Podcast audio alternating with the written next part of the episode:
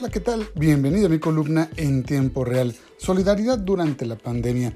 En el momento más crítico de la emergencia sanitaria por el COVID-19, urge que emerja la solidaridad ciudadana. Esa solidaridad que debe aparecer cuando alguien la necesita. Y hoy, querido lector, radio escucha, la necesitamos todos. Porque todos tenemos proveedores de algún producto o servicio que necesitan apoyo o un cliente a quien debemos dar un servicio pero no tiene con qué pagarlo. Es de algún modo, como me decía ayer un nacido lector, una época de crisis tan fuerte que se asemeja a la guerra.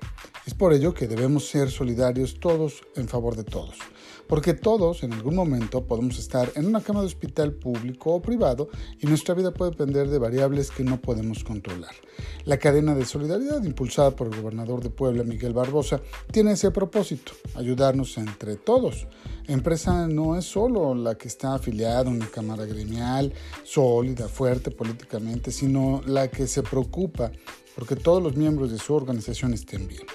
Lo que ayer vimos con la repatriación de las cenizas de los restos de un centenar de poblanos que fallecieron en Estados Unidos es eso, solidaridad en tiempos de tragedia.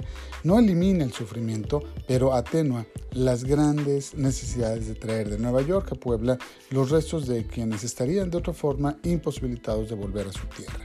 El Estado, como mayor paraguas social, solo tiene sentido cuando sirve a la gente y eso es lo que los políticos deben entender. De otra forma, solo sería discurso, solo propaganda. Muchas gracias. Nos leemos y nos escuchamos mañana en tiempo real.